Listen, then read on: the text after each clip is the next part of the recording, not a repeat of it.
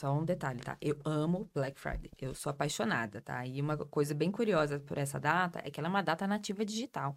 Black Friday no Brasil nunca começou no varejo físico, diferente de todas as outras datas comerciais. Ela começou em 2010 aqui no Brasil, de forma 100% digital, faturou 15 milhões de reais no seu primeiro ano, lá em 2010. Hoje a gente já faturou quase 6 bilhões em 2022. É uma data extremamente relevante e que todo lojista que está começando talvez não consiga aproveitar. Mas quem já está no game, quem já está no e-commerce, sabe a relevância e a importância dessa marca. Sejam muito bem-vindos, galera, mais um Tax Podcast, seu podcast de negócios que sempre traz convidados que vão agregar muito valor para você e hoje também não vai ser diferente dos demais episódios por aqui. Nós vamos falar sobre e-commerce. Vamos entender como é que está o mercado de e-commerce, como é que você pode ter resultados dentro desse mercado, se ainda você consegue evoluir rapidamente esse mercado, como a gente já tem acompanhado há muitos anos, principalmente desde a pandemia, né? Como é que está o cenário de e-commerce hoje no Brasil e também com as novas regras de tributação, da importação, como que isso tem efeito aí dentro do mercado. Enfim, tem muita coisa interessante. E para que a gente possa tratar sobre esse assunto, nós trouxemos nada mais nada menos que a Babi, do e-commerce na prática, que é a maior escola de e-commerce, nada mais nada menos do que do mundo, né, Babi? Obrigada por Obrigada pelo convite, é um prazer estar aqui, é, Anderson, e o pessoal da Tactus, é sempre um prazer participar. Muito bom, já participamos outras vezes, né? E é muito bom essa nossa parceria de levar conteúdos de valor para a galera que acompanha o nosso podcast aqui. E com certeza nós vamos fazer aí uma mescla de conteúdos bem interessantes para eles hoje sobre esse tema, né?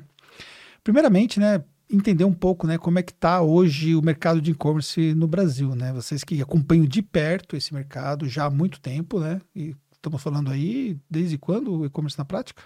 Nós temos sete anos aí de atuação no mercado. A gente está né, capacitando e promovendo a educação empreendedora desde 2016. Desde 2016, ou seja, pegou vários ciclos, né? Dentro do mercado de e-commerce, né? Eu mesmo estou mais de 13 anos no mercado. Mais de 13 anos. Vendendo online. Olha, muito bom. Ou seja, experiência não falta, né? Então vamos aproveitar esse momento aí de muita experiência. É, diz uma coisa para mim, como é que está o cenário hoje no Brasil do e-commerce?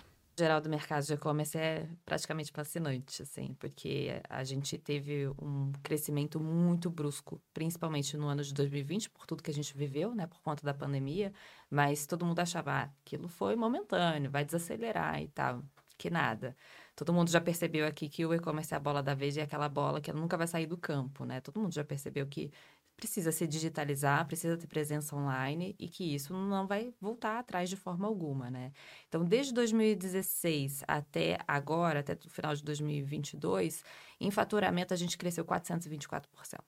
Desde 2016 até agora, em faturamento 400 e 20, mais de 424. Mais de 400. Atualmente a gente fatura, a gente fechou 2022 com 187 bilhões de faturamento no Brasil, com vendas transacionadas online. Surreal isso aí, né?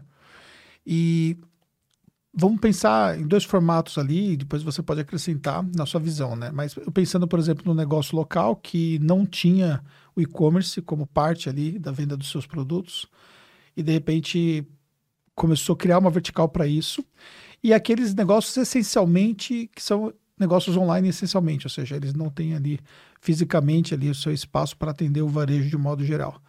É, as duas linhas têm crescimento hoje, negócios que começam ainda a surgir essencialmente para atender online também, da mesma forma que nós temos os negócios locais que começaram a atender online?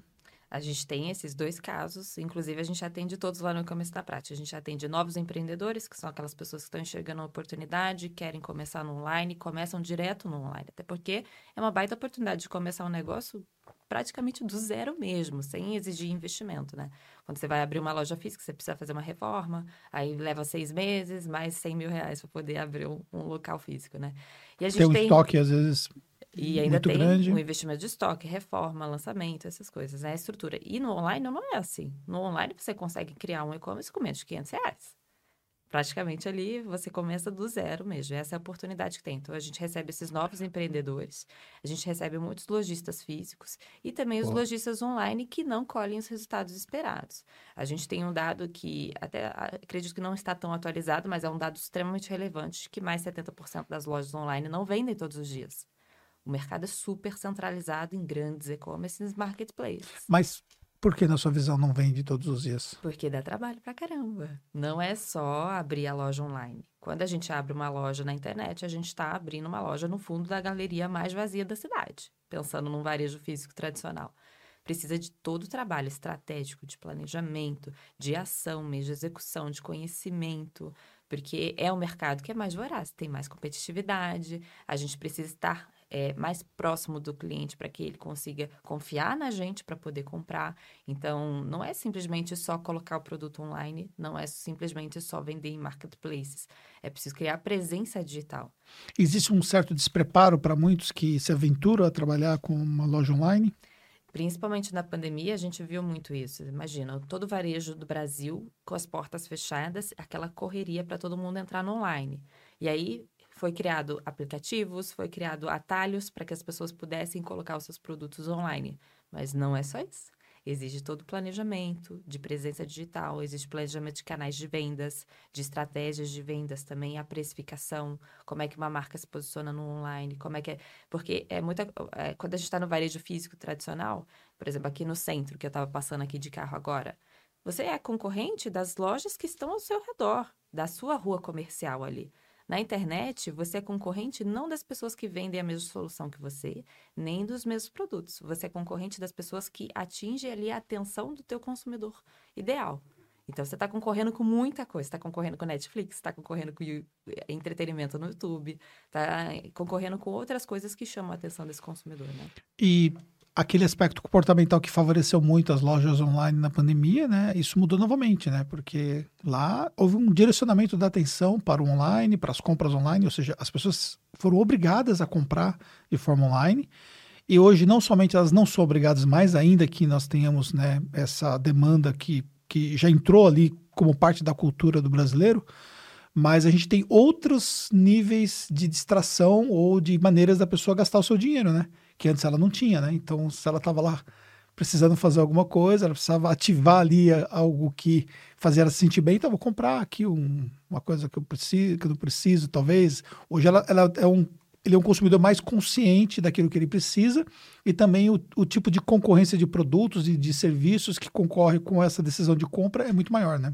Só para você ter uma ideia, o nicho de casa e decoração foi o que mais bombou, assim, um dos que mais bombaram durante a pandemia, porque estava todo mundo em casa, todo mundo olhando o que, que precisava em casa para trazer mais conforto, mais aconchego e tudo mais. Então foi o que mais vendeu. Primeiro mês foi o pet, né? O nicho de pet teve um crescimento absurdo, 47% de crescimento na, no online. Hoje a gente está vendo o seguinte comportamento: todo mundo que fez a sua primeira compra online e foram mais de 18 milhões de consumidores que fizeram a sua primeira compra online no período de 2020 se habituaram a comprar online. Então, comprar a segunda, terceira, quarta vez estão é, ativos como consumidores ativos online. A gente ganhou nos últimos anos, esses últimos três anos, 47 milhões de novos consumidores online que estão comprando recorrentemente. Então, eles querem comodidade. Independente do produto, do serviço, qual nicho você esteja vendendo na, através da internet, você tem que pensar em ser quanto mais é, cômodo possível para o teu consumidor, porque é isso que ele está procurando. Tem, tem até o caso do, do Jimmy, meu marido, né? Antes da pandemia, ele ia todo mês na, na, no pet shop físico, atravessava lá a Barra da Tijuca, a gente morava no Rio, atravessava a Barra da Tijuca para comprar milhares ali de ração é, e areia higiênica para os nossos gatos. Voltava para casa com 90 quilos de produto para gato, subia nas costas, botava no elevador, depois botava em casa e tal. Durante a pandemia, ele fez a sua primeira compra online ele nunca mais voltou no pet shop físico. Ele só compra agora através do aplicativo. Porque encontrou essa possibilidade, né, que gera comodidade. A comodidade. O grande segredo do e-commerce é a gente promover comodidade. E o que, que a gente está vendo agora? Uma mudança de comportamento tão grande que a, a, a categoria que mais cresce hoje no Brasil em 2022 e 2023 é alimentos e bebidas. Então as pessoas agora estão passando Ou seja, a comprar coisas de supermercado. A gente não tinha corn shop, por exemplo, né? E hoje faz parte do dia a dia e todas as outras rap e tudo mais que a gente tem que que atende o que a gente precisa, né? É, e esse é um dos que mais está crescendo agora. Todo mundo já se habituou a comprar pet, todo mundo já, é, já, comprou, já decorou a casa, já teve o conforto e tal. E agora é alimentos e bebidas. Tem agora compras programadas.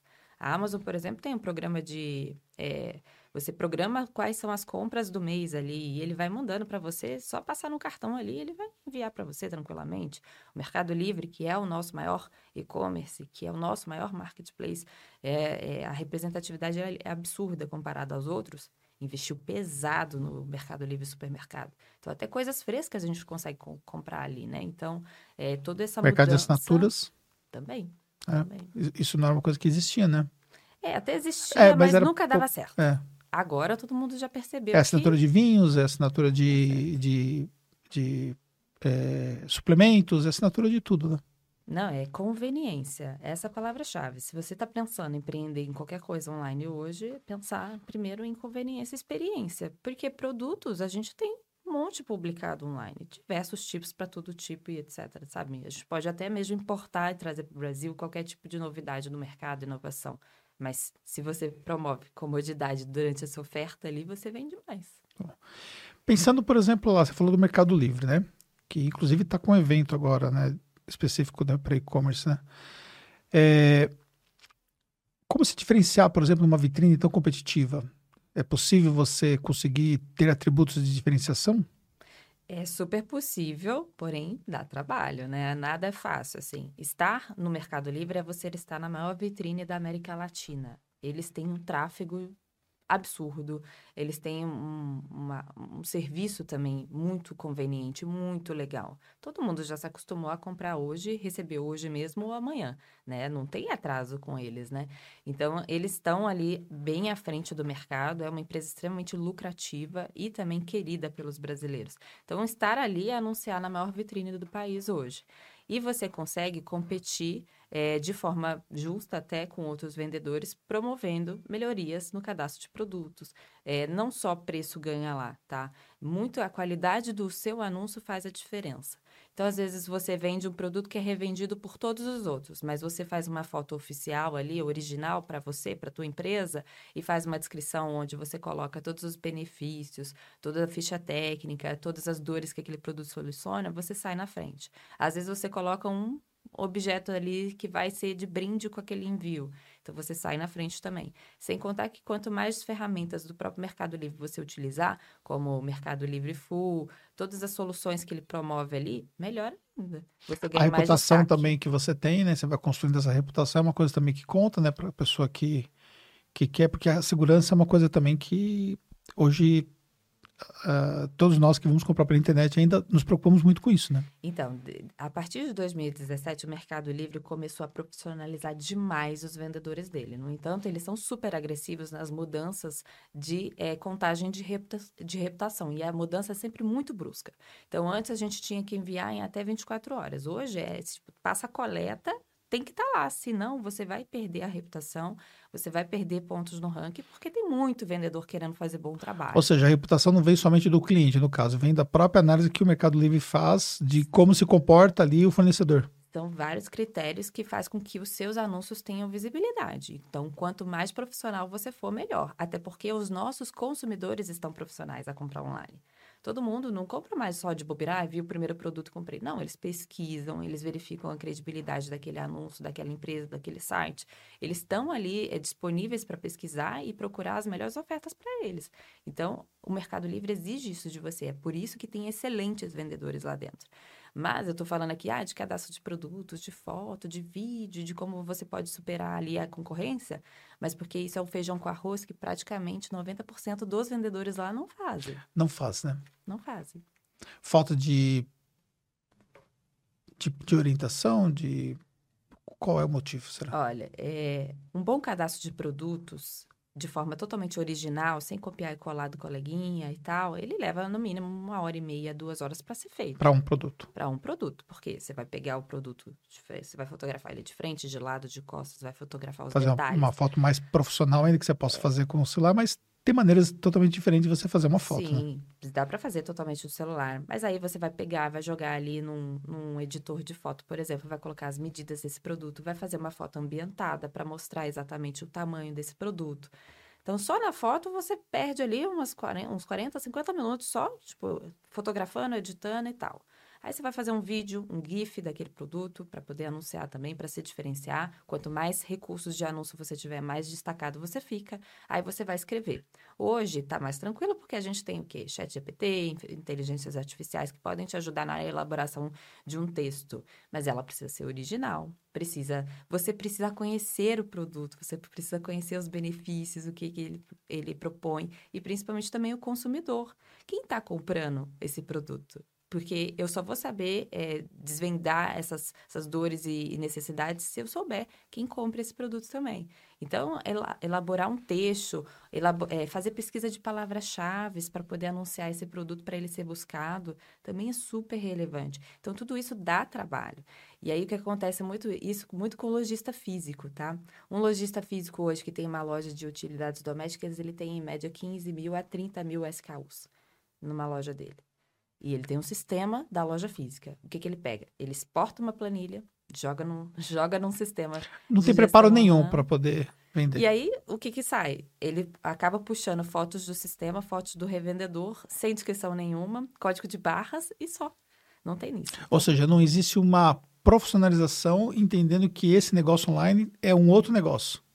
Né, é, a gente precisa encarar, principalmente o lojista físico, precisa encarar o online como se fosse uma filial. Ele não vai fazer isso com um estagiário, por exemplo. Uhum. Ele não vai fazer isso virar.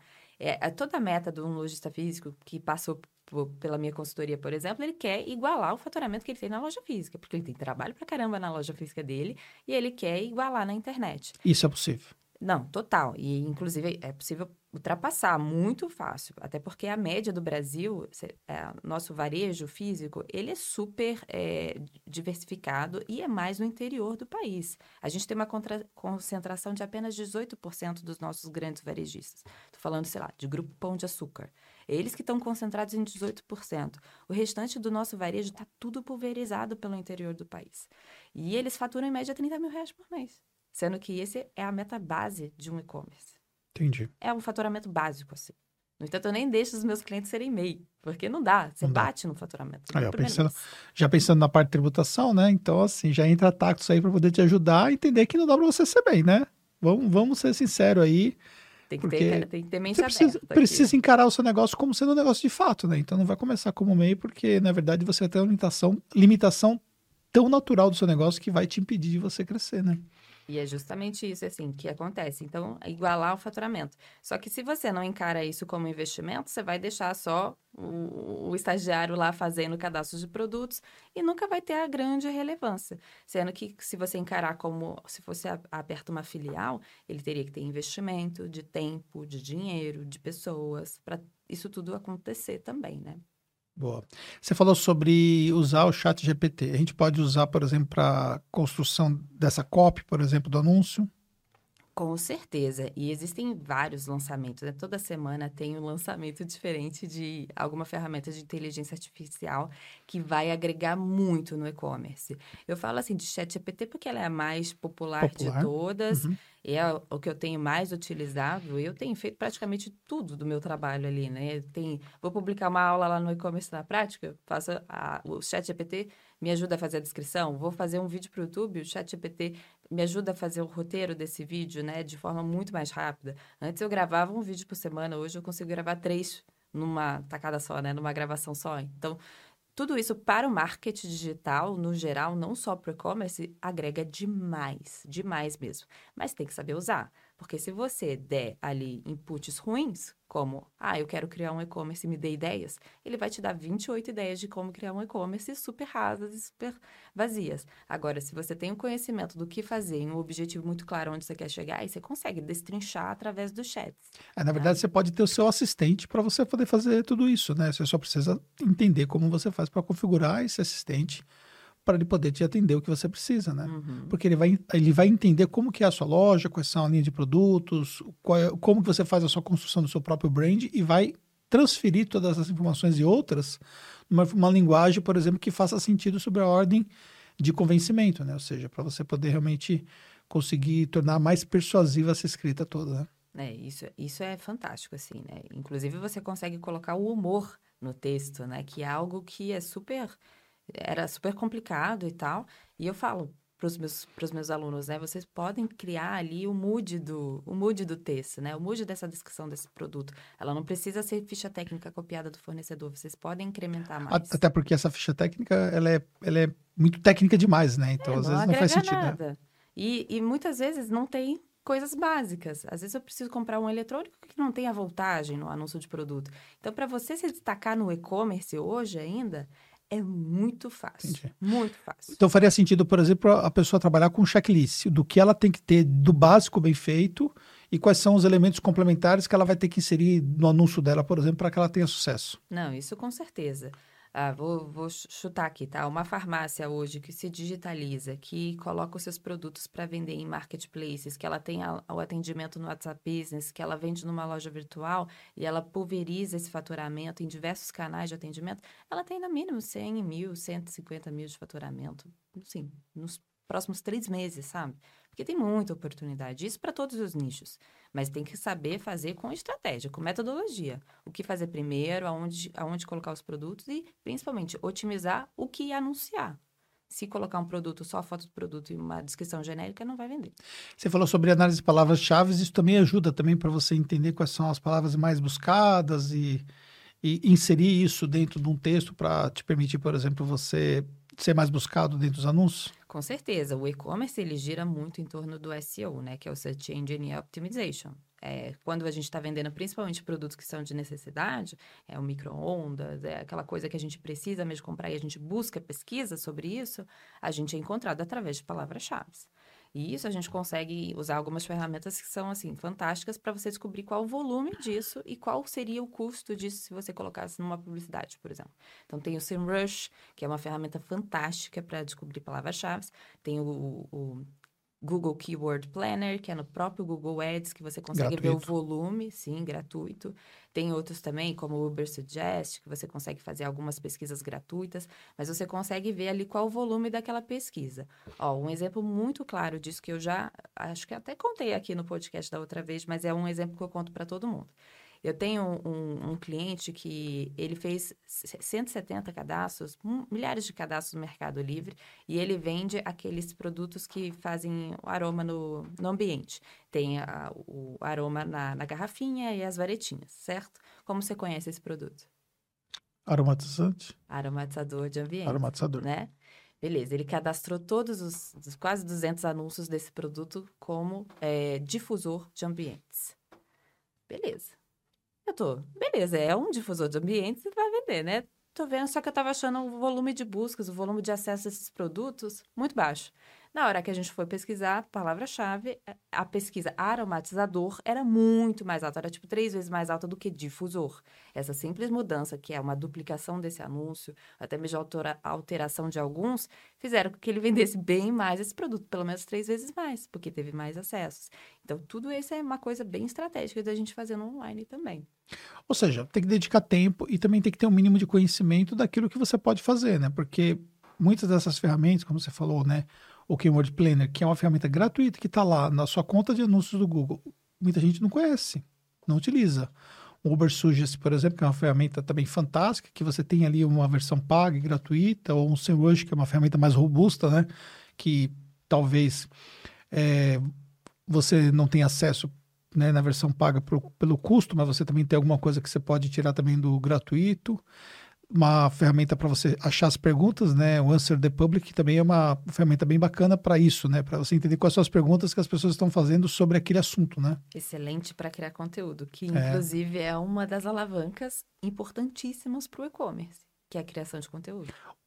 Então, se a gente for analisar, é, criar um blog, criar alguma forma de você levar o conteúdo para o público através de vídeos e tudo mais, ajuda alavancar a venda daqueles produtos. Com certeza. É, quanto mais consciência as pessoas conseguem ter desse produto, dessa solução, melhor. Vai ajudar.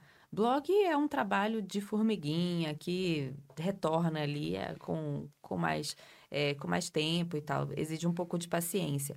Mas hoje, um e-commerce, se ele é lançado hoje, tem a loja virtual, tá vendendo os marketplaces, por exemplo, mas ele precisa manter ali pelo menos 50% do faturamento na loja virtual, porque ali é o canal dele, ele que manda, ele que dita as regras, é ali que ele consegue ter um maior relacionamento e experiência com o consumidor ele precisa criar conteúdo. E o conteúdo que mais viraliza hoje, é, que mais dá certo, que mais alcança novas pessoas, é em vídeo. Então, as pessoas buscam ter esse tipo de conexão com as marcas.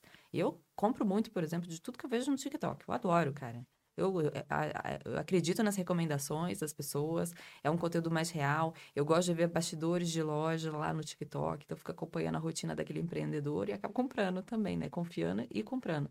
Que eu acredito que é um grande movimento desse mercado daqui para frente. É você passar mesmo a a saber os bastidores daquele negócio. Hoje a gente não compra mais de logos, né? A gente compra de quem realmente a gente confia. E o nosso consumidor, ele já está calejado já, né? Ele não quer cair em golpe, ele não quer, não quer mais isso. Ele quer comprar de pessoas, de empresas que eles realmente confiam. É um grande trabalho que precisa ser feito, mas faz toda a diferença. Então a gente vai para uma outra linha aí que é falar de redes sociais, né? E aí nesse aspecto, é, a forma como tudo isso é construído também faz a diferença para que você possa ter mais visibilidade daqueles views, é, ter mais views daquele vídeo, para que você possa atingir mais pessoas e para que você possa convencer as pessoas? Com certeza. É, porque você para e pensa, ó, cria uma loja virtual. Você tem dois caminhos ali, anunciar no Google Ads ou anunciar nas redes sociais. O que é muito caro tá cada vez mais caro. Ai, saudade de 2010, 2011, é? que a gente pagava centavos, né, num clique. É, hoje, a gente, hoje a gente para nada. Para nada mais, assim. Tudo. E até mesmo não existe mais alcance orgânico Também. em praticamente nenhuma rede mais. Então, tudo precisa partir de um investimento de marketing. A criação de conteúdo, inclusive, ela pode partir de um investimento de, de um orçamento ali de marketing da empresa. Mas isso tem que acontecer. Hoje, a gente não compra de primeira de tudo que a gente pesquisa, nem de tudo que a gente vê. A gente precisa ser impactado por uma marca de 8 a 12 vezes para a gente poder tomar uma intenção ali de compra.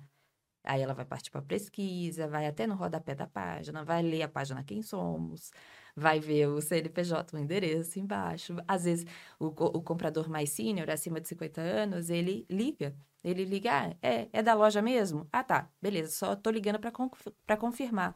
Porque ele quer confirmar mesmo se existe aquela empresa. Então, tudo uma grande jornada. Hoje a gente, é, o nosso comprador, ele passa pelo Google, ele passa pelo Instagram, ele passa por algum anúncio do Facebook ou aplicativos ali da, da rede do Facebook. Ele é impactado no TikTok pode ser impactado através de um ads no YouTube e tudo isso faz parte ali desses, desses pontos de contato para aí sim ele tomar uma decisão de compra. E aí, voltando lá no início da nossa conversa, quando nós falamos, por exemplo, daquele lojista que começa a fazer a sua venda online, ele não enxerga, na maioria das vezes, nada disso, né? Não, nada disso. Ele não sabe porque ele pesquisou uma geladeira, essa geladeira fica perseguindo ele durante seis meses. Não, não sabe. sabe um conceito de remarketing. Isso é remarketing. Isso é, tipo, o passo básico, por exemplo, de um e-commerce. E na maioria dos sites não tem esse tipo de coisa. É por isso que eles não vendem todos os dias. É muito comum. Então, ter um catálogo online não basta. Tem que ter toda uma estratégia por trás. Tem que ter conhecimento. Por isso que a gente produz tanta coisa. O meu marido ele fica indignado. Ele fala: não sei como vocês conseguem publicar um vídeo por dia, um curso por mês, duas masterclass por mês. É, eu falo, mas tem pauta pra caramba. Tem muita coisa pra gente poder fazer aqui. E lá hoje vocês têm várias pessoas que ajudam nessa pauta toda, né? É, a gente é uma escola, né? Então, assim, a gente. A nossa jornada começou lá em 2016 com o Bruno sendo, inclusive, meu mentor. Eu fui aluna do primeiro aluno ali do e-commerce na prática. Ele lançou um curso, mas depois a gente percebeu o tamanho desse mercado, o tamanho também das necessidades das pessoas.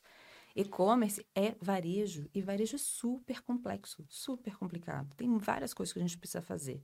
Não é só pegar um produto, botar na internet e lançar. Tem toda a gestão, gestão de estoque, gestão logística, gestão de pessoas, gestão financeira, gestão contábil, tributária, tem tudo. Então é bastante complexo porque é varejo, normal.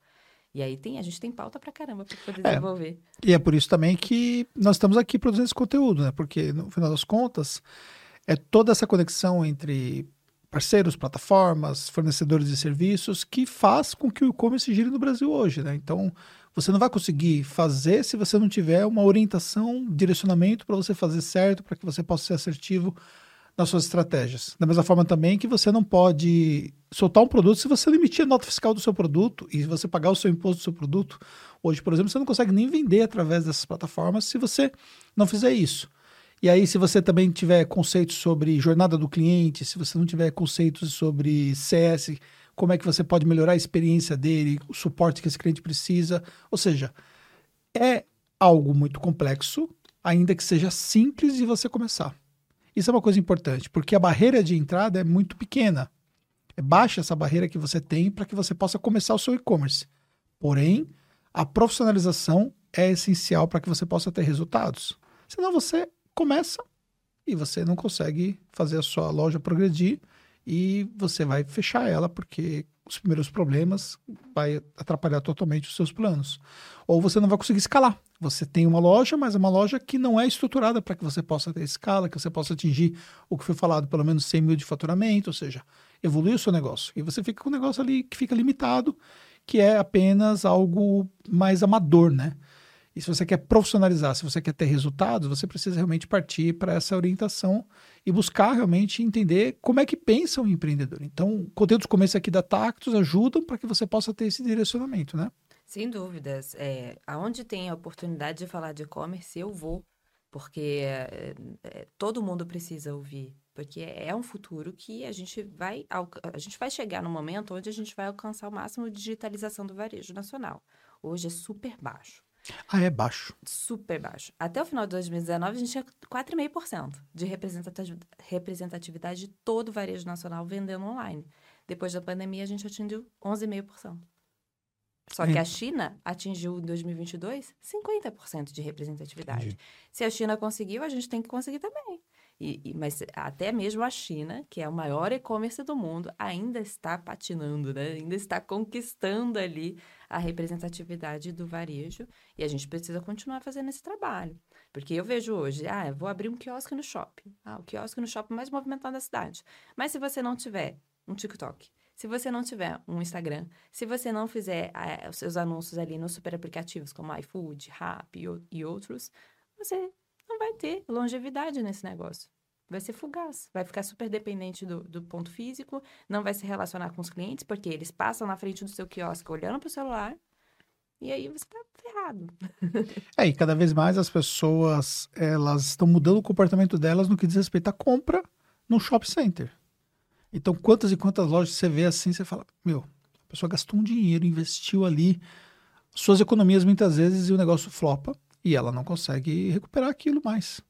Porque o shopping, ele tem lojas, espaços ali que são espaços que são cíclicos, né? Você vê que passam várias lojas ali na decorrência dos anos e todas elas vão flopando por, por alguma razão. Às vezes o shopping não ajuda, tem vários fatores, né? Que influenciam diretamente nisso. É, o futuro do varejo são lojas menores voltadas para experiências. Boa. A gente já tem exemplos no, no mercado hoje brasileiro. A Amaro é uma grande, um grande case de marcas nati marca nativa digital que fez essa transição para o varejo físico, mas de forma totalmente diferenciada. Ela não tem estoque nas lojas físicas dela pelo Brasil. Elas são guide shops. Então, tem as peças únicas ali para apenas o cliente sentir o tato, ter a experiência de provar e poder comprar online e receber em casa em até 48 horas. A pessoa compra online no totem mesmo da própria loja, mas ela não sai com a sacola de lá. West Wing também, que é uma nativa digital, é, também está fazendo isso. Lojas bem pequenas comparadas a lojas de, de, de casa de decoração como Tok Stock, que são gigantescas e tal, é, que, que hoje estão passando por dificuldades financeiras sim, absurdas sim. por conta dos altos preços de aluguel e alto giro ali de estoque para poder encher essas lojas, né? Estão passando por dificuldades absurdas com os fornecedores. Então, a West Wing também criou essas lojas menores, mas para poder colocar um produto de cada, para que a gente possa proporcionar uma experiência para esse consumidor. E ele compra online, recebe em casa. Então, é, é, é um movimento do que o varejo precisa acompanhar. E é. hoje mesmo eu fico pensando na minha rotina de compra num shopping hoje. Hoje eu vou para o shopping para comer, tomar um café, ir no cinema, passear. Eu não saio com sacolas do shopping. Sim. Uhum. Não saio, até porque os contatos das lojas que eu tenho, as meninas, as vendedoras da loja me mandam no WhatsApp. Sim. elas mandam o catálogo, eu falo, separa para mim aí e pode mandar por motoboy. Muito mais prático, né? Você conveniência. Já, é, conveniência. Você já conhece o produto e o que acontece. Isso não existia antes, né? Que começou lá na pandemia, usarem o WhatsApp para poder fazer a venda e isso permaneceu até hoje, né? Inclusive, essa é uma das coisas que eu amo falar, que é a omnicanalidade. Uhum. A maioria das marcas que estão em shoppings, grandes shoppings, estão também no online. E aí, é, tem até uma experiência bem legal que eu posso compartilhar aqui com você, Anderson, que é da Simple Organic, que é uma loja de cosméticos orgânicos e naturais também, né? Então, eu acompanho essa marca desde 2017, quando ela foi criada. Conheço a Patrícia, que é, que é a, a fundadora e tal, mas eu nunca tinha comprado. Até que eu fiz a primeira compra na Black Friday de 2021. Então, de 2017 eu me relacionei com a marca até 2021, até tomar a decisão de compra. E a partir disso, o que, que aconteceu? Eu fiz uma compra na Black Friday no site principal da marca, simpleorganic.com. É, fiz a compra lá. Deu um, no dia seguinte, eu recebi um WhatsApp da filial da Simple Organic, que é uma franquia que fica perto do, do shopping São Caetano, que é onde eu moro. E eu falei, nossa, que estranho, porque eu comprei do site, eu não comprei de vocês aí da filial. Elas, ah, não, eu recebi o seu contato, né, como cliente da Simple, para poder me relacionar melhor com você, já que eu tô tão perto de você. Então, eu tô, tô próxima aqui, você pode vir aqui na loja, conversar com a gente, tomar um café, e o que você precisar, eu posso te mandar de motoboy. Ok, me coloca na lista de relacionamento. E aí, o que que acontece? A loja, a franquia, me adicionou no Instagram, começou a me seguir, começou a curtir minhas fotos, comentar, tá? Eu falei, nossa, ok. Começou a te seguir. Começou a me seguir né? As meninas, né? As vendedoras lá da loja começaram a se relacionar comigo. Então, elas sabem que eu sou uma executiva, que eu trabalho pra caramba, elas sabem que eu tenho uma filha. E aí, o que que elas mandam para mim? Não é uma lista de transmissão aleatória, não é aquele, ah, cupom de 20% né, de desconto essa semana, nos ajude a bater meta. Nada disso. Elas falam, oi, Babi, tudo bem? Ah, a, a Simple lançou uma coleção aqui com tubetes menores, mais coloridinhos, voltados para a geração Z. Sei que você tem uma filha. Você, você quer experimentar? Posso te mandar aí. Ou seja, totalmente alinhado ao seu estilo de vida, conhecedora do e não só comportamentais isso. seu. E não só isso, é mais esse conceito de omnicanalidade, é onde a empresa tem a mesma voz em múltiplos canais e consegue proporcionar uma experiência única em ambos, tanto no online quanto no físico. E o que, que acontece geralmente? Ah, beleza, estou num site aqui, eu conheço um vendedor da loja X, estou no site aqui, estou vendo uma, uma, uma, promoção de 50% de desconto. Aí eu mando para o cara e ele fala, ah, não, só vale no site. Ou então, ao contrário, ou então, estou vendo a promoção da loja física e tem não tem no site, fica sempre nesse jogo. Isso é uma quebra de expectativa enorme que não representa a omnicanalidade. Já nesse caso dessa loja, dessa marca, eu envio lá, oi meninas, eu vi no site que tá com 40% de desconto se eu comprar esse produto e tal. O brinde tá valendo? O desconto tá valendo? Sim, ela gera o link para mim, eu pago online e é, o produto fica reservado ou para eu buscar lá no shopping ou ela mandar por motoboy para mim. Oh, isso é um problema que existe muitas vezes nas lojas de eletroeletrônico, né? Que você vê o preço no site e aí o vendedor fica brigando para poder conseguir chegar ao preço do site para ele poder vender na loja para você poder levar, né? E isso é uma briga muito grande. Tem lojas, por exemplo, que é, depois, de adaptar, depois de adotar o, a venda online, os vendedores escondem os produtos para não serem retirados na loja física, porque eles perdem condição, o produto sai embora e a venda não foi feita por eles. Então esse é um trabalho que eu tenho feito há muito tempo com lojistas físicos, que é de somar, tá tudo somando. Um e-commerce, ele não é concorrente da loja física. Um e-commerce, ele impulsiona uma loja física, assim como uma loja física traz credibilidade para um e-commerce.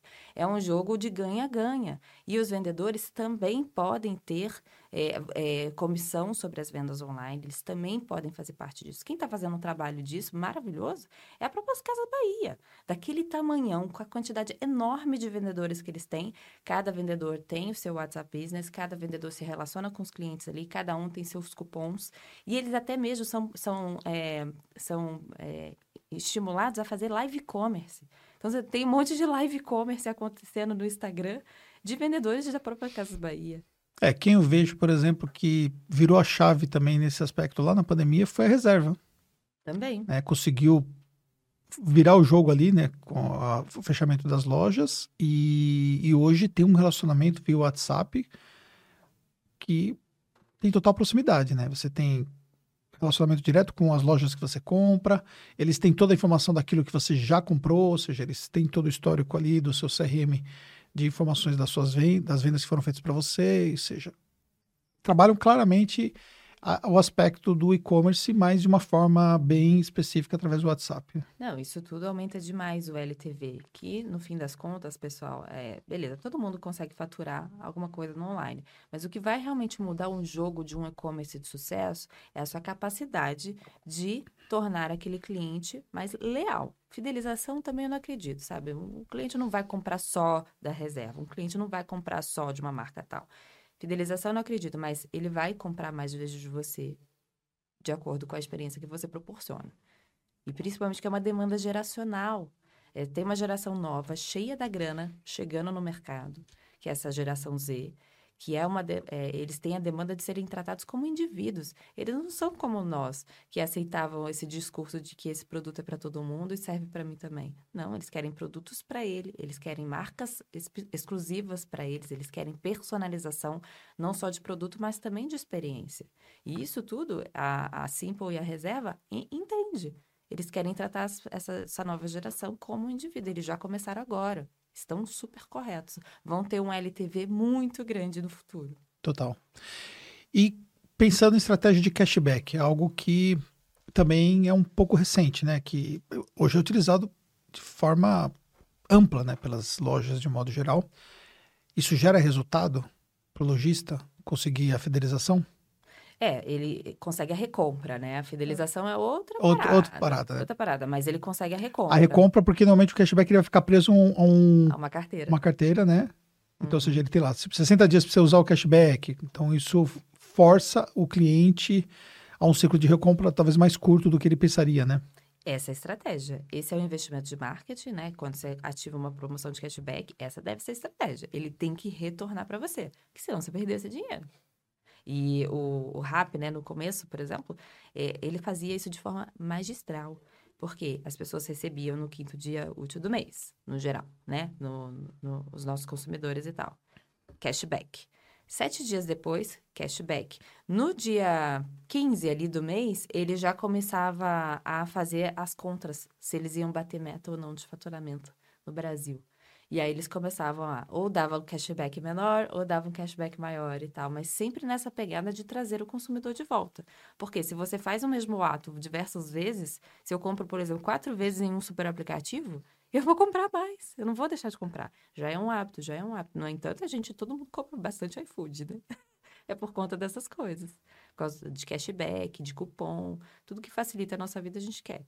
E essa é uma das coisas que a gente pode fazer. Mas existem outras promoções infinitas que a gente pode colocar no, no e-commerce.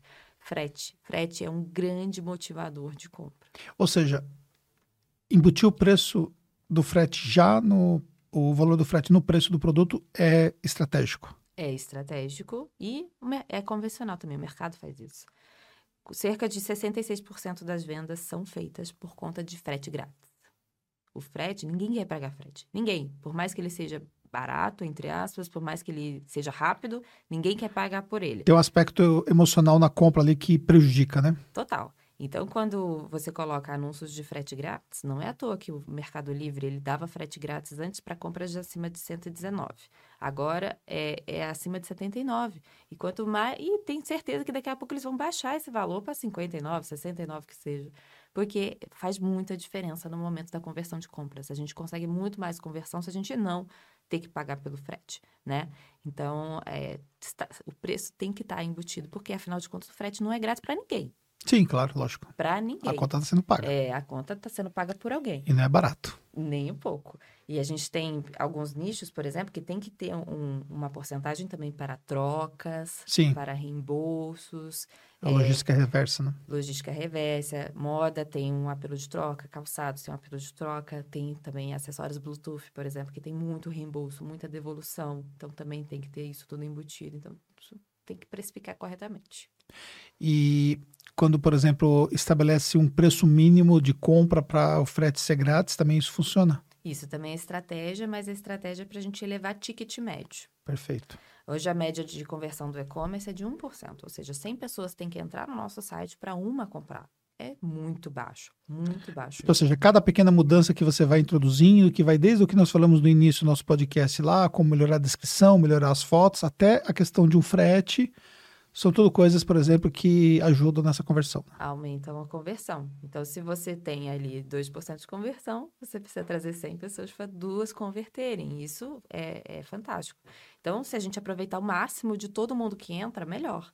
E aí, quando a gente coloca assim, ah, frete grátis acima de 399, a gente quer que pelo menos as pessoas gastem acima de 300 reais na nossa loja. E, e aí tem outros gatilhos também. A gente pode oferecer um presente, um brinde, um bônus para quem chegar a alcançar aquela meta de faturamento. É, loja, eu gosto muito de cosméticos, né? Loja de cosméticos sempre faz isso. Eu tô cheia de bolsinha de loja de cosméticos, porque sempre assim, ah, bate 249 de, de, no seu valor de compra, você leva isso. Então, é, essa gamificação funciona super bem para elevação do ticket médio e quanto mais a gente aproveitar isso, melhor. Um desconto para a primeira compra, para poder ativar esse cliente, né? É, desconto para primeira compra é super válido, mas não gosto daquele pop-up pop que pula já na sua cara assim que você entra no site. Isso também não é estratégico. Eu nem te conheço, nem sei o que você vende, nem sei os seus produtos, ainda estou olhando. Então, é aquele pop-up que pula na, na, cara da gente quando a gente entra pela primeira vez no site não é legal. Mas você é, ter ali aonde mostrar, ah, se relacione com a gente por e-mail, ou então chame a gente no WhatsApp e receba esse desconto, aí sim faz sentido. E recuperação de carrinho dá resultado? Olha, existem diversas estratégias aí para a gente aumentar a recuperação de carrinho, mas ele sempre vai existir. Sempre, sempre vai existir. É uma dó, né? A gente olha lá, ai meu Deus. O que tem de carrinho abandonado? De... São 99 carrinhos abandonados para cada 100 visitantes do site, praticamente. Não, até menos. Mas é, são muitos carrinhos abandonados e sempre vai existir porque é, a gente queria que o funil é, fosse um tubo, na verdade, né? Que ninguém se perdesse no meio do caminho. Mas acaba que sendo, sendo um funil mesmo de conversão de vendas, e isso acontece. Mas é, eu gosto sempre de fazer um funil ali de, de, de recuperação de carrinho de pelo menos cinco dias. Então, é uma hora, três horas, depois 24 horas, depois ali até no quinto dia, para poder recuperar. E, e eu, eu tenho partido para agressão mesmo. Eu, eu chamo no WhatsApp e falo né? Faça um relacionamento mais humanizado também. Se o carrinho é acima de um determinado valor, eu acho que super compensa. Porque eu, eu sou, eu acredito muito num time comercial, no e-commerce, sabe? Eu acho que quando as pessoas pensam em e-commerce ou até mesmo inteligência artificial, acham que ficam meio preguiçosos, sabe? Ah, não, a, a tecnologia vai fazer por mim. Ah, o chatbot vai fazer por mim. Não é bem assim. Eu gosto de ter time comercial para fazer vendas. Pegar aquela galera das redes sociais, pegar a galera do WhatsApp, fazer um atendimento mais próximo, mais humanizado e converter. É, e existe um aspecto comportamental que a gente tem que entender que, assim, passou uma mosca aqui, a gente perdeu o foco do que estava fazendo e esqueceu da compra que estava fazendo. O carrinho fica lá e quando você vai ver, não faz mais sentido, porque aquele momento se perdeu, que é justamente aquela compra por impulso e tal, que se perde facilmente. E aí, ter um plano de recuperação né, faz total sentido, né? E também facilitar a compra, né? Porque às vezes você percebe que existem alguns produtos que você vai comprar que você, você tem que insistir muito para conseguir comprar, porque é complexo demais. Sim. E não faz sentido isso. É. É, a, a, usabilidade do site, a usabilidade da ferramenta precisa ser super clara e concisa. Não tem muito segredo. Não tem segredo. O e-commerce, ele existe há 30 anos, né, praticamente. A primeira venda online foi feita em agosto de 1994. E o que, que o cara fez quando fez a primeira compra? Entrou no site, entrou no produto, viu o produto, adicionou no carrinho, foi pro carrinho, passou o cartão, comprou. A gente faz isso até hoje, então não tem muita complexidade. As pessoas já sabem o processo de fazer uma compra online. E as pessoas querem complicar, né? Ah, coloca não sei o que, coloca não sei o que lá, tem que passar por isso, tem que passar por aquilo. Não o básico funciona, desde que ele seja bem feito. E desde que você atraia as pessoas certas também para aquilo, senão também não vai converter. Boa. Black Friday, você falou agora há pouco sobre isso, né? Nós estamos nos aproximando da Black Friday. Quanto tempo antes se começa a programação de uma Black Friday? Ó, só um detalhe, tá? Eu amo Black Friday. Eu sou apaixonada, tá? E uma coisa bem curiosa por essa data é que ela é uma data nativa digital. Black Friday no Brasil nunca começou no varejo físico, diferente de todas as outras datas comerciais. Ela começou em 2010 aqui no Brasil, de forma 100% digital, faturou 15 milhões de reais no seu primeiro ano, lá em 2010. Hoje a gente já faturou quase 6 bilhões em 2022. É uma data extremamente relevante e que todo lojista que está começando talvez não consiga aproveitar. Mas quem já está no game, quem já está no e-commerce, sabe a relevância e a importância dessa marca, né? É, antes só de você falar, é, precisa considerar que se você errar agora em 2023, você vai só poder usar esse aprendizado do erro que você cometeu em 23 e 24. Então presta atenção nessas dicas que ela vai dar aqui, porque isso vai fazer a diferença, porque a Babi entende desse assunto aí. Vamos lá. Então, o planejamento de uma Black, para quem já está no e-commerce rodando, ele começa ali no final de julho, início de agosto.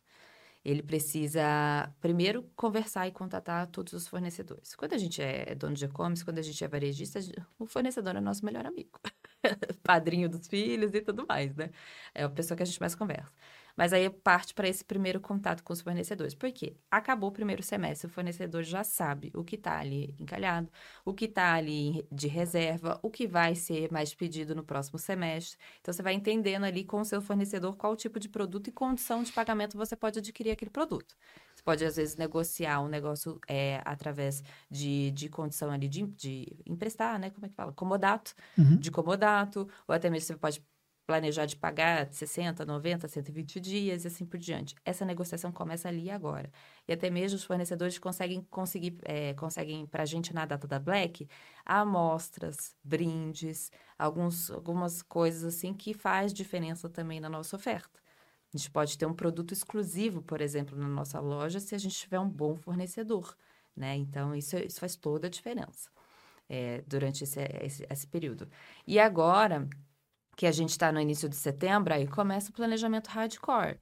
Porque é uma coisa super importante. O brasileiro sempre dá o seu jeitinho de fazer. Então, hoje a gente não tem Black Friday. Primeiro começou que a nossa Black Friday começava na quinta-feira. Uhum. Quinta-feira, meia-noite, já estava todo mundo comprando e vendendo, comprando vendendo, comprando vendendo. Então, já estendeu para aí. Depois virou Black Week, ou seja, a semana inteira de ofertas. E hoje o mercado é super pratica Black November. Então, é o novembro inteiro de ofertas, o que eu considero excelente, porque te dá mais oportunidade de abrir novas ofertas ali novas ofertas e novas conversas com esse consumidor. Só uma, uma coisa, se você abrir abrir para o mês inteiro, você não pode ter uma oferta diferenciada na Black Friday, tem que manter o mês inteiro essas ofertas? Não, pode sim. Você você pode ter várias ofertas rodando durante todos esses tá, dias. Entendi. É só você estender então uma estratégia de conseguir aproveitar o mês inteiro, mas pode ter picos ali de ofertas específicas. Então, vou, vou passar aqui o cronograma do ano de 2023, viu, galera? Ah, Ó, presta atenção. É, 24 de outubro até 31 de outubro é um período que eu chamo de aquecimento. O que, que é o aquecimento? É você pegar os seus melhores clientes hoje e fazerem um grupo VIP, uma oferta VIP e antecipada para esse consumidor.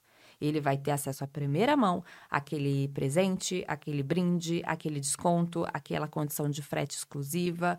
É ali que você vai pegar os seus melhores clientes. Quem são os seus melhores clientes? Quem já comprou de você nos últimos tempos. E, principalmente, quem gasta mais dinheiro com você. E, nesse caso, faz a oferta e já dá link de compra tudo? Já libera tudo para ele nesse momento? Então, o site, ele permanece do jeito que ele está. Você só vai alterar o site a partir do dia 1 de novembro, que aí você vai envelopar ele todo, vai fazer toda aquela identidade, né, de black e tal, de acordo disso. Agora, o aquecimento, ele precisa ser mais focado no, em quem já comprou, já compra de você, quem já é o seu cliente VIP mesmo.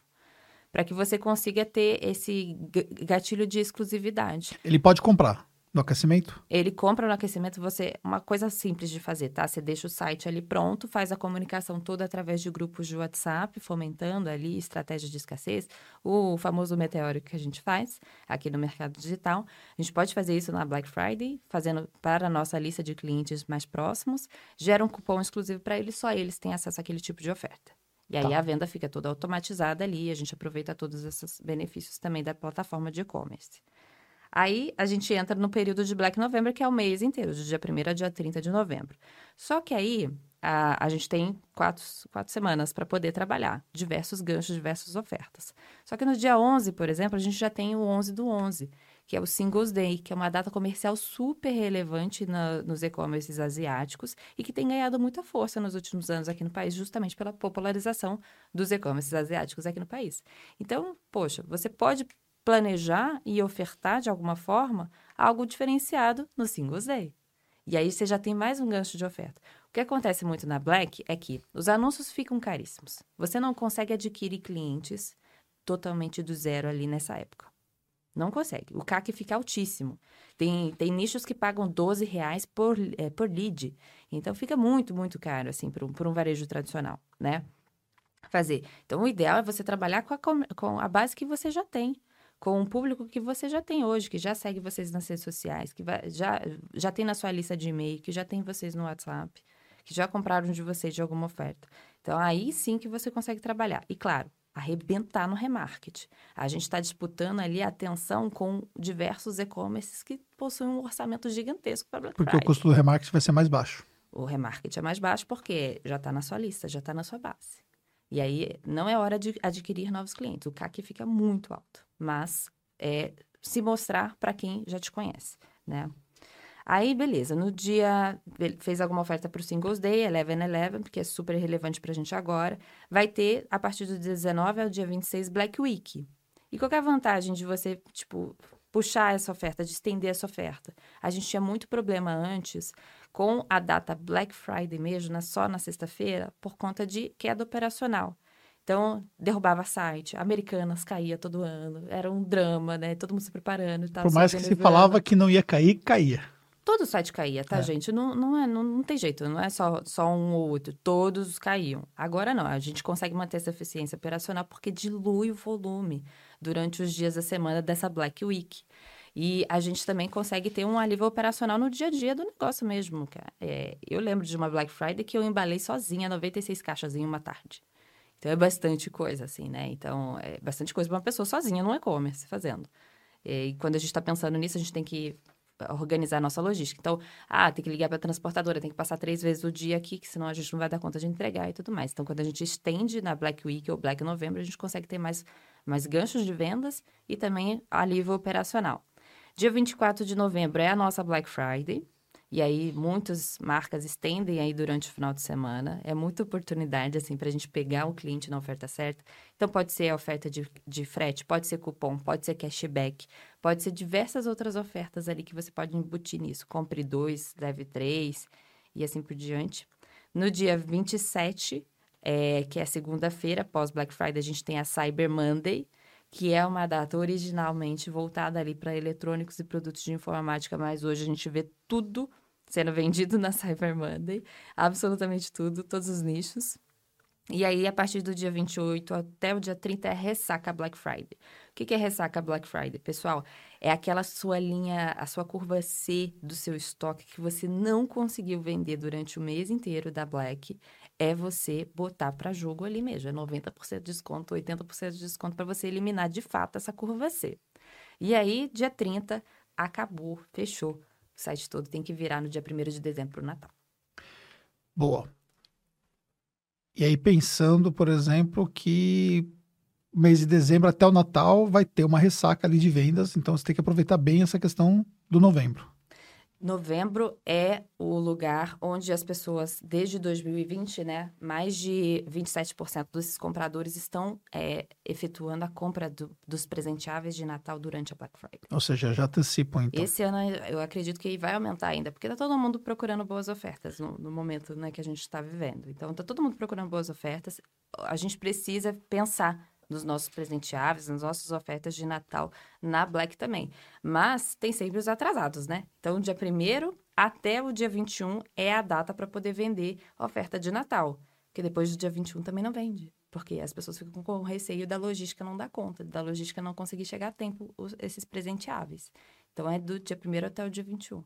E aí tem uma escassez enorme no mercado de e-commerce durante o Natal e também o Réveillon. E aí a gente retorna em janeiro com o Saldão de Janeiro. Tá. Galera, olha só. Calendário é estratégico. Porque não dá para você pensar no que você vai fazer na Black Friday quando você está começando novembro, entendeu? Que você já poderia ter antecipado. Eu nem sabia que existia, como que chama antes de novembro que você Aquecimento Black. O aquecimento Black. Nem sabia que existia estratégia para isso, né? Por isso que é bom a gente receber pessoas que entende do assunto para poder trazer aí luz para a gente pensar estrategicamente. Então, ou seja, não dá para você pensar nisso lá na frente, tem que pensar agora. Então, nós estamos agora aí, mês de setembro, é o momento de você já começar a se organizar para que você possa fazer boas vendas aí no mês de novembro e até dezembro. Então, estrategicamente isso. É, dos 187 bilhões do e-commerce, quanto que se concentra na Black Friday? 6 bilhões Foi em 2022. Uau. É super relevante. E isso é faturamento da sexta-feira mesmo. Mas, da sexta-feira, sem contar como, novembro, né? Mas como todo o mercado está esticando agora, quem começou com essa de esticar foi a Netshoes, tá? Em 2018, eles, eles quebraram o mercado inteiro, lançando a primeira Black November. Aí depois todas as outras... Isso já existia lá fora? Não. Lá isso, é, isso, é, isso é o brasileiro. É o nosso jeitinho de fazer. É o nosso jeitinho. E, assim. E Acho é... que os americanos veem esse negócio e falam, cara. Não, é uma loucura. Esse, esse povo. E é até mesmo Cyber Monday, né? Que é algo de tecnologia lá fora. Aqui não, a gente vende meia. Tudo, né? material. Eu comprei material de limpeza na Black Friday, gente. Então, assim, dá para vender tudo. Que é também um comportamento que mudou depois da pandemia. Antes de 2019, a gente comprava, fazia aquela compra de planejamento na Black. Uhum. Então, poxa, meu laptop, preciso trocar meu laptop. Vou esperar até a Black Friday para é, trocar. É, pessoal comprando TV, coisas ah, assim. Deu setembro, o meu micro-ondas queimou. Não vou esperar Black Friday. A gente esperava. Agora, depois de 2020, todo mundo percebeu que dá para comprar tudo na Black. Uhum. E eu uhum. comprei diversas coisas absurdas assim na Black Friday. Material de limpeza todo ano eu compro, porque vale muito a pena. Mas até mesmo delivery eu pedi com promoção de Black Friday outros, outros produtos, assim, que não, não fazem parte de uma oferta tradicional de Black, eu acabei comprando. Interessante, né? Mas é, você aproveita o seu próprio conhecimento para poder tirar proveito das suas compras, né? Isso é então, interessante. Eu sei vender online, mas eu sei ainda mais comprar online. Boa. Ah, cara, eu pesquiso. Muito bom isso aí. E a gente tem uma mudança agora, né, com relação à parte de importações, né? Sobretudo a AliExpress, né, foi a primeira empresa que aderiu à nova forma de fazer importação que o governo instituiu, né? Vamos falar sobre isso um pouco? Remessa conforme. É isso aí.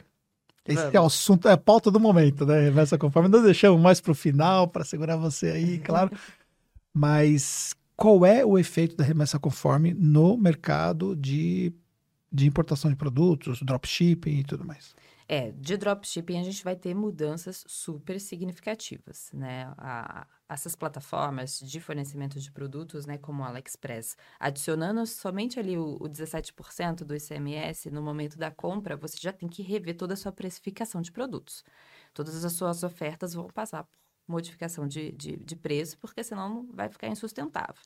E é, também vai é, nessa etapa de mineração de produtos, né, que é, é, bem recorrente no, no dropshipping, onde a gente tem que ficar constantemente procurando boas ofertas, bons produtos para poder lançar é, e, e, investir nessa oferta, a gente vai estar tá limitado, praticamente limitado a produtos abaixo de 250 reais, que pela cotação do dólar é, é 50 dólares ali, né?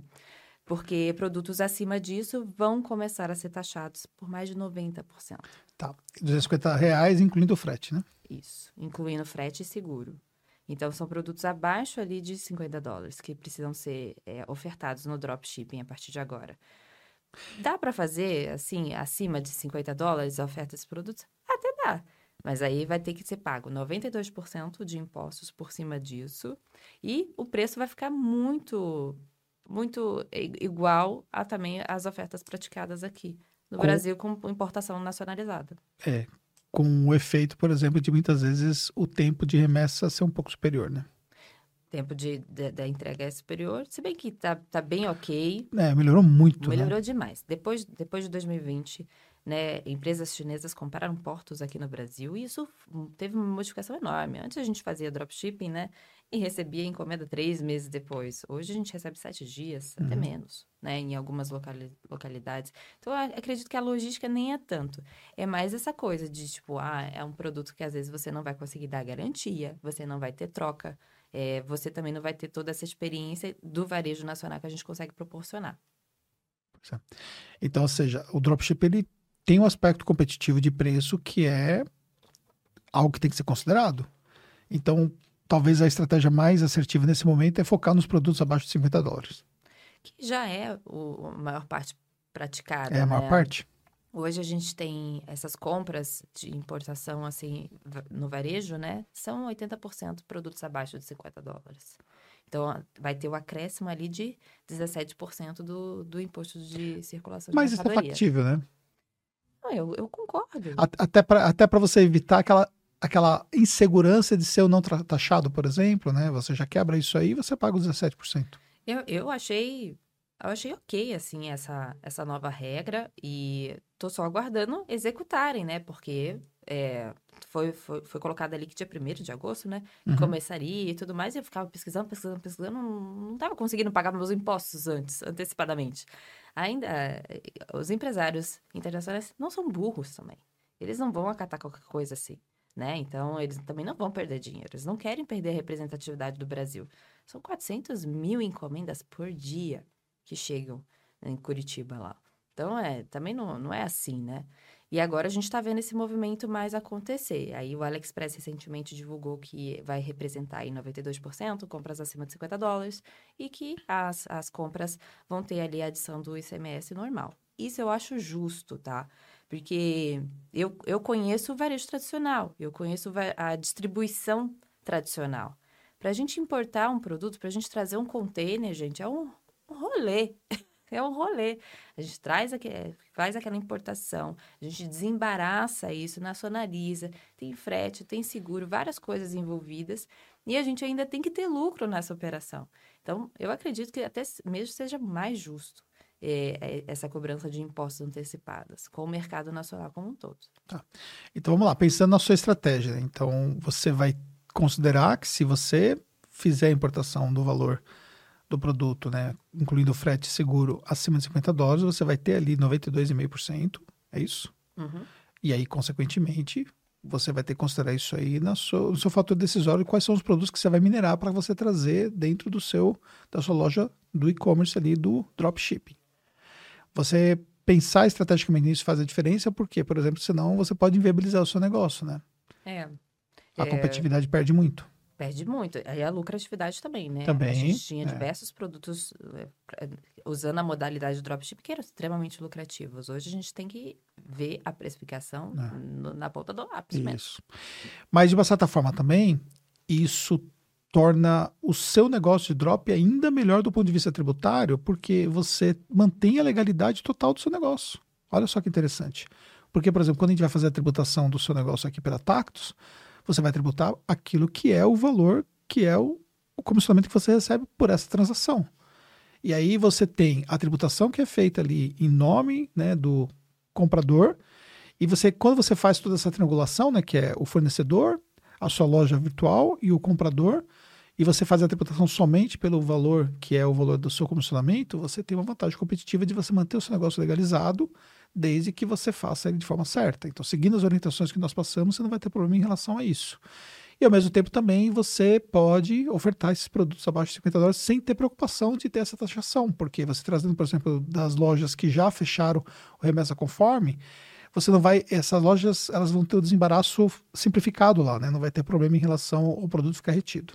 Isso, isso vai fazer toda a diferença na experiência de compra, né? É. Exatamente. Então, esse fator deve ser levado em consideração. Agora, pensando um pouco, né, falando ainda do drop, é, dicas práticas ali para quem está começando no drop, né? O que, que ele precisa pensar ali num passo a passo bem simplificado? Como é que é esse processo? A parte estrutural do drop é muito simples de ser feita. Você precisa de uma loja virtual, de uma landing page para os seus produtos é, e uma conexão entre os fornecedores para deixar isso de forma automática, né? Então, essa parte estrutural é bem simples de ser feita.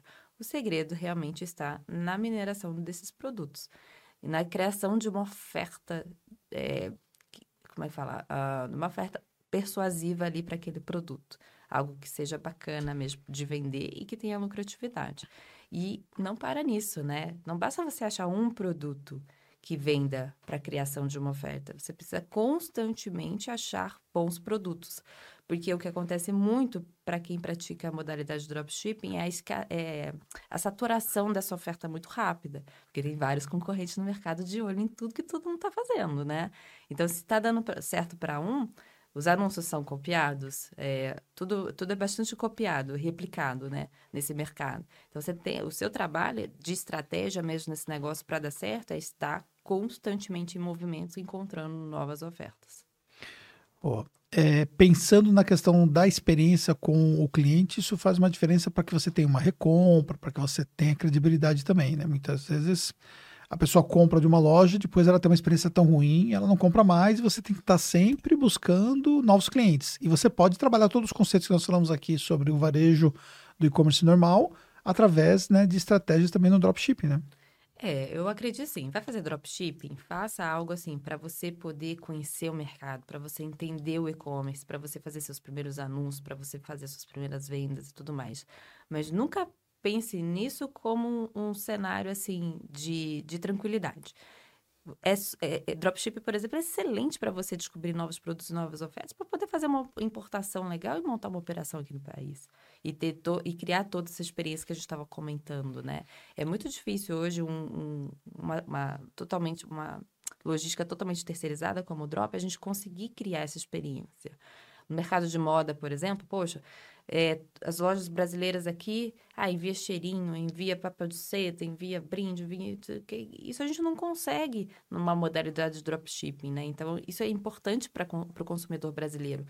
O, tem um relatório do Zendesk que ele mostra que 77% dos consumidores levam muito a sério atendimento ao cliente é, e essa experiência que as marcas conseguem promover, sabe? Levam muito, muito a sério, diferente de todos os outros países do mundo.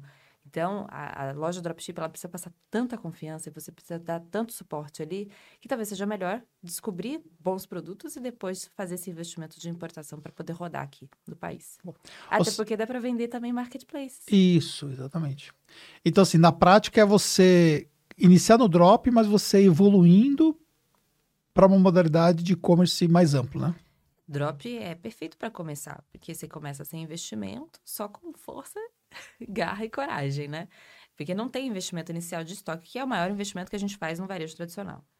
Mas a partir do momento que a gente descobre uma boa oferta e a gente consegue trazer isso para o Brasil, consegue nacionalizar, você consegue, por exemplo, aproveitar o Mercado Livre, que é o maior marketplace da América Latina, você consegue vender lá. Praticamente 80% das vendas do, do país são feitas em grandes marketplaces, como Magalu, Mercado Livre, Amazon. Então, vai ter muitas portas abertas, né? Não só trabalhar aquela página de ofertas, não só trabalhar o tráfego, que às vezes é ingrato com quem pratica dropshipping, a gente consegue também pensar nessa estruturação de um negócio mais robusto mesmo e nacional. Muito bem. Fabi, me diz uma coisa para mim. Você hoje, você falou que você tem os seus clientes. O que você faz hoje para ajudar os clientes? Você tem é uma consultoria ou você está focada na questão dos cursos? Como funciona? Então, eu sou, faço parte do e-commerce na prática aí há mais de sete anos. Nós somos a maior escola de e-commerce do Brasil e a gente tem, a gente é uma escola EAD que funciona no, como se fosse uma Netflix do e-commerce. Você paga uma assinatura anual, tem acesso a 12 cursos pelo, pelo, por ano, fora o que já tem na plataforma, já publicado, né? 24 masterclass, fora dezenas de conteúdos que a gente promove. Nesse meio tempo que eu estou trabalhando no e-commerce na prática, eu senti uma grande necessidade do mercado por acompanhamento personalizado individual. Então, eu desenvolvi uma consultoria de e-commerce. Desenvolvi minha própria metodologia, depois de testar vários clientes e atender vários clientes gratuitamente. Então, hoje eu tenho uma metodologia de entrega de consultoria que possui 10 etapas, que pega todos os pontos do e-commerce, pega um cara iniciante, pega um lojista físico, pega um lojista online e traz resultado para ele, mesmo através do direcionamento e acompanhamento. Então, a gente tem esse produto que é é, acompanha também né, a escola e eu formo consultores. Que uma grande coisa que aconteceu foi é que a minha agenda lotou, né? Eu tenho meu, meus deveres como executiva de negócio lá no e-commerce na prática e também fazia consultorias no, no, meu horário livre. Minha agenda lotou, aí eu formei outros consultores também. E aí eu tenho um curso de formação de consultores para o mercado de e-commerce, que é um curso profissionalizante, diferente da escola. É muito trabalho, né? Ah, a gente a gente vai trabalhando, vai fazendo, e aí se acostuma meio com isso. Além disso, ainda é mãe. Sou mãe, tenho dois gatos. pois é. Mas assim, é, deixar para você é, o contato da Babi para que você possa se conectar com ela, acompanhar o trabalho dela de perto também. E sempre as dicas, né? Você viu que domina tudo, né? Coloca na câmera aberta aqui domina tudo aqui, né? Realmente é uma referência para a gente poder trabalhar dentro do e-commerce e com certeza tem ajudado os nossos clientes aqui da Tactus e também vai ajudar você que está aí acompanhando esse nosso conteúdo aqui no nosso podcast. Nós temos um presente, né, para Gabi, né? Para a Babi, né? Deixa eu pegar aqui. Opa! Ih, gente, eu não trouxe nada hoje. Ah, não trouxe, não tem problema. Você é nossa convidada, ó. Um presentinho Muito aqui obrigada. da Tactus Podcast. Que show! Ai, café, amo. Tintim. Muito obrigada, Anderson, pelo convite, foi ótimo. E eu quero agradecer, né, a sua vinda mais uma vez. é, também essa nossa parceria, essa nossa conexão, essa troca que nós temos. Também a Tactus poder colaborar ali com seus alunos, né, levando informação, isso é gratificante para nós, porque é através da informação que a gente consegue fazer com que o empreendedorismo cada vez mais evolua e fazer parte né, dos negócios digitais, como nós estamos aí presentes com as nossas soluções, e vocês né, presentes com toda a parte de ensino, consultoria, isso é fundamental né, para que a gente possa fazer o nosso país continuar crescendo, empreendendo e ter resultados. E nós somos parceiros há muitos e muitos Muito anos, tempo, há é. muito tempo a gente conversa, é. a, gente, a gente troca ideias de negócio, né? E uma coisa que faz com que a gente tenha tanta longevidade nesse mercado é a gente falar sobre economia real, Sim. sabe? Negócios reais, pé no chão mesmo, sabe? É, é, é sempre um trabalho que eu busco fomentar negócio é negócio real, sabe? Não, não fica se iludindo com fotos em Dubai, não fica se iludindo com coisas assim, porque no final das contas, tudo que a gente empreende transforma alguém. Sim. Nem que seja uma pessoa. Mas alguém que está assistindo esse podcast pode ter algum insight, pode ter alguma transformação. E nós, tanto a Tactus quanto a Comece na Prática, somos muito preocupados com isso, né? Então, é por isso que a gente se mantém tanto tempo no mercado. É. A gente tem cases de geração de transformação reais. Sim, exatamente. E todo esse trabalho sério, né? Porque você não consegue manter ali o seu negócio evoluindo se você não fizer um trabalho sério focando no longo prazo, né? E que fique isso de exemplo para você, né? Que está montando a sua loja, para você que está entrando no e-commerce agora, para você que, que quer ter resultado, que você busca a profissionalização do seu trabalho, que você esteja conectado com empresas que vão te ajudar nessa jornada. Empresas sérias, empresas que podem te dar um direcionamento real do que realmente acontece no mercado para que você possa ter sucesso, tá bom? Fabi, obrigado. Tá Muito tá bom? obrigada. Muito bem. Foi ótimo. Quero agradecer também você que esteve com a gente e até o próximo Tax Podcast.